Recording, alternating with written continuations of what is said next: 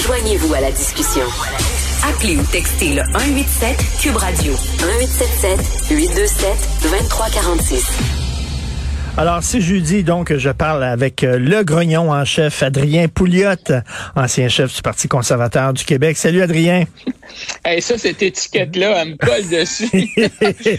Alors là, ce matin, Richard... Attends une minute, attends une minute. Avant, avant, avant que tu partes sur ton sujet, là, j'ai une sacrée bonne nouvelle pour toi. OK. je, sais, ce que tu vas me dire. Non, non, attends une minute. Non, non. Ça n'a rien à voir avec le vaccin puis la pandémie, là. Ah non? Non, j'ai une sacrée bonne nouvelle. Alors, au Québec, on va devenir le premier État en Amérique du Nord à bannir les forages pétroliers et gaziers. Ah. C'est terminé. On est tellement riche au Québec ah. qu'on n'a plus besoin d'exploiter nos, ressources naturelles. Tu comprends-tu? Pour les vents, on, on nage dans l'argent. Fait que là, là, c'est fini le forage de pétrole, c'est fini le, le forage pour le gaz naturel. On va être vert. Tu dois être content. Ben oui, euh, je pensais pas que j'avais voté pour le Parti vert, par exemple. Euh, je pensais pas que c'était le Parti vert qui était au pouvoir. Mais écoute, c'est euh, vraiment la vertitude où l'Église verte a, vraiment envahi la CAQ. Hein. On l'a vu, ça a été tranquillement, mais là, de toute évidence, il y a eu une contamination. Tu sais, Richard, moi, je pense que le monde se dirige vers une crise énergétique sans précédent. Parce que on a beau, tu sais, Mme Marois, à un certain point, je me rappelle, je pense c'est elle ou non, c'était quelqu'un à Québec solidaire, là, Mme Massé, qui avait dit, ah, ben là, tu sais, il n'y a plus de problème, là. Quand, quand le pétrole a baissé, a eu un chiffre négatif, un prix négatif, là, il y a à peu près un an. Mme Massé avait dit, ah, bon, on n'a plus besoin du pétrole, mais non, c'est pas vrai. La demande pour le pétrole va continuer à augmenter pour au moins la prochaine décennie. Et la chaîne d'approvisionnement de, de, de, fabrication est complètement déraillée à cause des restrictions environnementales, sociales, comme euh, ce que la CAQ vient d'annoncer. Alors, tu sais, je comprends qu'ils ont toutes des bonnes intentions, ce monde-là, là, mais ils ignorent l'importance du pétrole dans nos vies quotidiennes. Là. Puis je parle pas seulement de mettre du gaz dans le char, hmm. mais les plastiques, les caoutchoucs, tout, là, tu sais. On, on, on, aussi, on a aussi une vision réaliste de la chronologie pour la transition énergétique.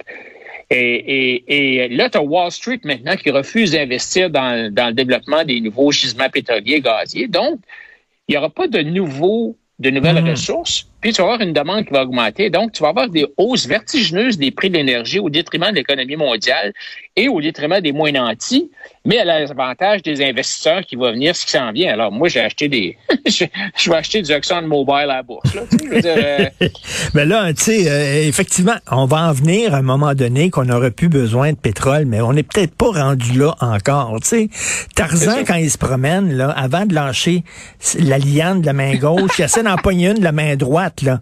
Mais là, tu sais, on lâche la liane de la main gauche, mais la main droite, elle pogne rien. Elle pogne rien. On va crisser le camp en bas de l'arbre. Et là, j'entends des gens qui disent, oui, mais tu sais, on est on, on s'inspire du Costa Rica. L'économie du Costa Rica, tu, sais quoi? c'est ça qu'on veut avoir comme modèle économique, le Costa Rica? Ben, c'est gros comme Trois-Rivières, là, à peu près. Alors, à mon tour maintenant, euh, mon cher Richard. Ben, attends une minute, puis euh, on veut pas de pipeline non plus, là. On veut pas de ah, pipeline de l'Ouest, mais, par exemple, on veut l'argent de la péréquation. Ça, on veut, ça. Ah ouais. Fait que ça, ça met en calvaire l'ouest du pays, là, en disant tabarnouche, attends une minute, vous voulez notre argent, mais vous voulez pas qu'on passe notre pipeline sur votre territoire pour pouvoir euh, rejoindre les côtes de l'Atlantique puis vendre notre pétrole ailleurs?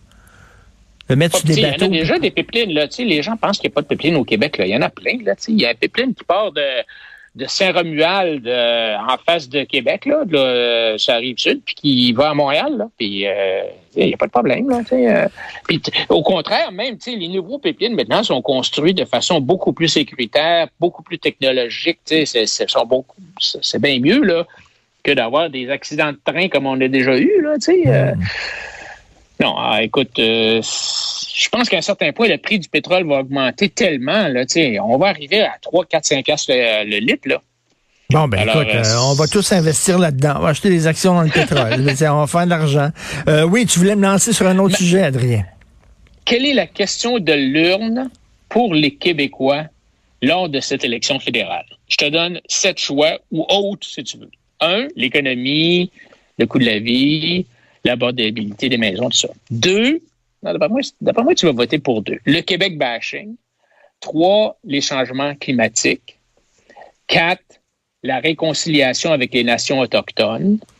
Cinq, toute la question de la criminalité, le contrôle des armes à feu, la sécurité. Six, les garderies. Sept, le bilan du gouvernement actuel. Puis j'inclus là-dedans ce que les gens pourraient dire la pandémie, là, comment est-ce qu'on sort de la hmm. pandémie. Ben, écoute, autres. Ils ont fait l'exercice au Journal de Montréal il y a quelques jours. Ils ont demandé aux gens, là, justement, exactement la question que tu poses. Et ce qui, ce qui ressortait, c'est que les gens disaient l'économie, l'inflation, le coût de la vie, acheter une maison. Monsieur et madame tout le monde, ils disent c'est surtout ça. Ouais, je pense que c'est beaucoup ça. Encore peut-être même plus. Moi, moi personnellement, c'est de faire un ah, gros finger au Canada anglais, là, me dire, là. Tu le sais, là. Québec bashing, là. Ouais, moi, ça vient me chercher au bout, là. Mais bon, euh, je pense qu'il y a encore des gens qui pensent à l'économie. ouais, puis tu sais, euh, surtout euh, quand tu regardes le prix des maisons à, Vancouver, écoute, j'ai vu une affaire capotée, là. Je pense que le, la, en moyenne, le prix des maisons à Vancouver a augmenté depuis un an de 300 000 Écoute, c'est capoté, là. C'est fou, là. À Toronto, c'est pareil. Puis à Montréal, c'est pas drôle non plus, là. Dans le reste de la province aussi. Mais, mais c'est moins pire à Montréal, ouais, quand on se compare. C'est moins pire. Ouais, ouais, ouais, ouais. Alors, écoute, euh, c'est un, c'est souvent, tu sais, souvent, it's the economy stupid, là, tu sais, là, c'est, l'économie, ça demeure toujours une préoccupation euh, des gens, surtout dans, dans la, tu sais, dans la situation de la pandémie, tout ça. Je pense que si tu étais à la place d'Erin O'Toole, est-ce que tu perdrais ton temps à creuser le Québec où tu dirais, regarde, il veut rien savoir, eux autres, c'est le bloc, puis tout ça. sais, parce que là, c'est ça qu'il fait, lui. Il crouse beaucoup le Québec, il tend la main au Québec. Et là, aujourd'hui, dans le National Post, première page, Chris Sellé, il dit, je suis pas sûr que ça va être un pari gagnant pour le Parti conservateur parce qu'il risque de se mettre le reste du pays à dos de creuser les Québécois comme ça. Ben, écoute, tu en termes de stratégie, là, euh, ce que tu fais normalement, c'est que tu vas aller dans les comtés où tu as perdu par 1% ou 2 à la dernière élection. C'est là que tu vas dépenser ton temps parce que c'est là que tu as le plus de chances de... Tu t'as pas besoin... Tu besoin d'aller chercher 1% de plus ou 2% de plus dans, dans certains comtés, puis euh, ça va te donner beaucoup plus de sièges. Alors donc, tu, c'est là que tu vas travailler. Autour, là, il n'y a pas besoin d'aller à Calgary. il n'y a pas hmm. besoin d'aller euh, dans l'ouest, sauf peut-être à Vancouver. Alors, on le voit, il passe beaucoup de temps en Ontario euh, et euh, quand même pas mal de temps au Québec, mais c'est beaucoup en Ontario. Parce que c'est là que la game se joue. Et en fait, la game, elle se joue. Le, gars qui va brouiller les cartes, c'est Jack Metzing. Et peut-être un peu Blanchette au Québec. si Blanchette joue hmm si Blanchette ramasse beaucoup de sièges au Québec, on peut présumer que la plupart des sièges que Blanchette va prendre, va les prendre aux mains euh, des libéraux. Tu penses? Tu penses? Moi, il y a beaucoup de gens, comme d'ailleurs dans le texte de Chris Selley dans le National Post, euh, il me cite euh, longuement dans son texte. Parce que moi, moi j'avais dit justement, j'étais tenté par les conservateurs et finalement, euh, le débat anglais là, avec le Québec bashing, tout ça, me fait... je, vais voter bloc, mais je pense qu'il y a beaucoup de gens comme moi qui, qui auraient voté conservateur puis qui votent bloc. Ça va faire mal aux conservateurs. Non, non, mais est-ce que oui, peut-être, mais tu avais voté comment à la dernière élection? à la dernière élection, je pense qu'il y a beaucoup de gens qui ont voté libéral qui vont euh, peut-être voter bloc à cause de, hmm. cette euh, circonstance-là. Donc, mais ça, c'est pas mauvais pour les conservateurs nécessairement parce que si le bloc enlève des votes aux libéraux, ben ça va peut-être faire passer des conservateurs. C'est la même affaire pour euh, le NPD en Ontario. Dans, dans certaines circonstances, le NPD va enlever des votes aux libéraux. Ça ne sera pas assez pour faire gagner le NPD dans ce comté-là, mais ça va être assez pour faire perdre les libéraux en hmm. faveur des conservateurs. Alors, c'est la, la fameuse vague orange de, de Jack, C'est ça qui a permis aux conservateurs de rentrer. Mais c'est ce que François Legault semble dire. Ce qu'il veut, lui, c'est un parti conservateur minoritaire avec la balance du pouvoir au bloc. C'est ça qui le fait triper, là. Ben, ça va être la balance du pouvoir. Elle va, probablement être combinaison bloc hmm. et euh, NPD. Euh, moi, je, regarde la campagne de O'Toole, puis je trouve quand même qu'il se débrouille relativement bien. Tu sais, c'est quand même... Euh, il a réussi à passer à travers la tempête euh, de l'affaire des, des, armes à feu, euh, l'avortement, tout ça. Alors, je, pense que mm. son... Puis il est quand même...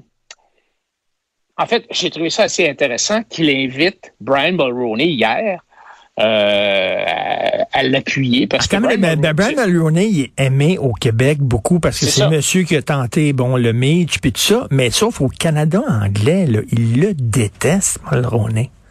Oui, oui, je comprends, mais ah ben oui, c'est sûr qu'il n'invitera pas Mulroney à, un événement à Toronto. mais de l'inviter au Québec, c'était, moi, je ne sais pas, oui, mais, je, oui, mais je m'excuse, mais il n'y a, pas un mur, là. Les, les, gens, les, gens de l'ouest du pays, ils savent qu'il a invité Mulroney, là, au Québec. Ils savent ce qui se passe au Québec. Il y a des télévisions, il y a Internet, puis tout ça, là. et puis ils doivent pas être contents de ça, de voir qu'il maintenant il se colle sur Mulroney. Ben, peut-être, mais ça va, d'après moi, ça va lui donner un bon coup de pouce au Québec parce que Mulroney était quand. Rappelons-nous que Mulroney a quand même réussi à amener les progressistes conservateurs au pouvoir. Et d'ailleurs, puis, ce qui est intéressant, c'est que M. O'Toole n'a pas invité Harper il a invité Mulroney parce que Mulroney, c'est un progressiste conservateur. D'ailleurs, M. Mulroney m'avait dit, quand j'étais chef du Parti conservateur du Québec, il m'a dit, Adrien, hein, bon, c'est beau ce que tu fais, mais pourquoi tu n'appelles pas ton parti progressiste conservateur? Et moi, je me disais dans ma tête, ben, c'est parce que c'est contradictoire, tu sais, euh, dans ma tête à moi. Mais M. Mulroney m'avait dit, ben peut-être, mais en tout cas, ça marche. mais, mais oublie pas qu'au Québec, on a eu une révolution tranquille. On, est, on est bon dans les, dans les termes contradictoires. Puis dans les autobus, on dit avancer par en arrière. Par en arrière. Mais alors, donc, autour, tu vois qu'il y a, tu sais, il y a, il y a pro-travailleurs, il, il y a, beaucoup de mesures. Quand tu regardes son budget puis son programme économique, moi, dans l'affaire, ça, ça c'est pas là où il y a bien des coupures. Là, tu sais, là, c'est pas très conservateur, son ben affaire. Non, pas en tout. Là. Écoute, il, il, dépense autant que, que les libéraux, ben, quasiment. quasiment tu sais. Quasiment. Euh, alors, alors, je pense qu'il va, euh, il, a pris une stratégie vraiment d'essayer d'élargir la tente, d'avoir le, de ne pas être euh, le bonhomme 7 heures, de ne pas faire peur au monde. Et je pense que jusqu'à maintenant, puis sa personnalité aussi est un peu comme ça. Tu sais, je pense qu'on commence à le connaître un peu mieux, puis on voit que, bon, il mange pas des enfants pour le petit déjeuner. non, non, mais toi qui es un conservateur pur et dur, là, OK, tu dois, tu dois trouver qu'il s'est trop centré. Il est trop au centre, là.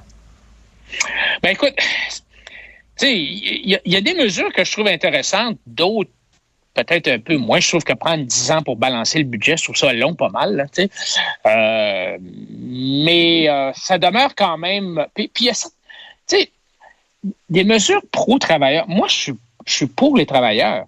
Là où j'ai un problème, c'est plutôt au niveau du fait que certains syndicats sont un peu... Je trouve que les travailleurs contrôlent pas assez leurs syndicats. Ils n'ont pas assez de les syndicats sont pas assez imputables vis-à-vis mhm. euh, leurs membres. Puis je pense que c'est un peu l'approche aussi de M. O'Toole. Moi, quand j'avais rencontré au début, euh, lors de sa course à la chefferie, il disait les conservateurs, on n'est pas contre les travailleurs, au contraire. Euh, je veux dire, on est pour la on, on est on est en parce que souvent les travailleurs, ben, c'est des gens de classe moyenne, puis les conservateurs, c'est des gens de classe, c'est un parti qui s'adresse à la classe moyenne. Alors, ben, les travailleurs ont le droit de choisir qui va les représenter. Là. Puis ils ont le droit aussi de pas se syndiquer s'ils choisissent de ne pas le faire aussi. Là. Euh, c'est ça. Puis des votes secrets, puis ben la transparence euh, financière, puis des choses comme ça. Alors. Puis que l'argent, l'argent, euh, l'argent que les travailleurs envoient à leur syndicat, ça sert à, améliorer leurs conditions de travail, pas à aider des causes genre les Palestiniens puis ça là. Ouais, ou euh, tu sais euh, les corps verts euh, ben qui louent des autobus pour aller manifester sur c'est voir René Lévesque. Là. Mais en tout cas, on va voir si le, le pari va va avoir va avoir être bon pour lui. Puis ben, j'espère que s'il perd ces, ces élections, j'en parlais avec Jean-François Lisée, qu'on va lui donner quand même une deuxième chance au Parti conservateur sais, on dirait que les chefs maintenant, ils sont tous sur des sièges éjectables. Si tu gagnes pas tout de suite ta première élection, pouf, dehors, on te remplace. On, on, espère qu'on va donner une chance à Renault, même s'il si, il perd les prochaines élections. On verra tout ça. Ben, ouais, moi, je serais bien surpris, en tout cas, que je serais très surpris que M. Trudeau euh, gagne de façon majoritaire. Non, Donc, s'il gagne de façon, s'il gagne de façon minoritaire, je vois pas pourquoi est-ce que les conservateurs changeraient de chef, là, parce que tu peux avoir une élection à peu près n'importe quand. Et, euh, il, risque, de se retrouver encore plus minoritaire qu'il l'est présentement, ce qui serait assez rigolo. Merci, bonne semaine. On s'en parlera la semaine prochaine, justement, des élections. Salut. Salut.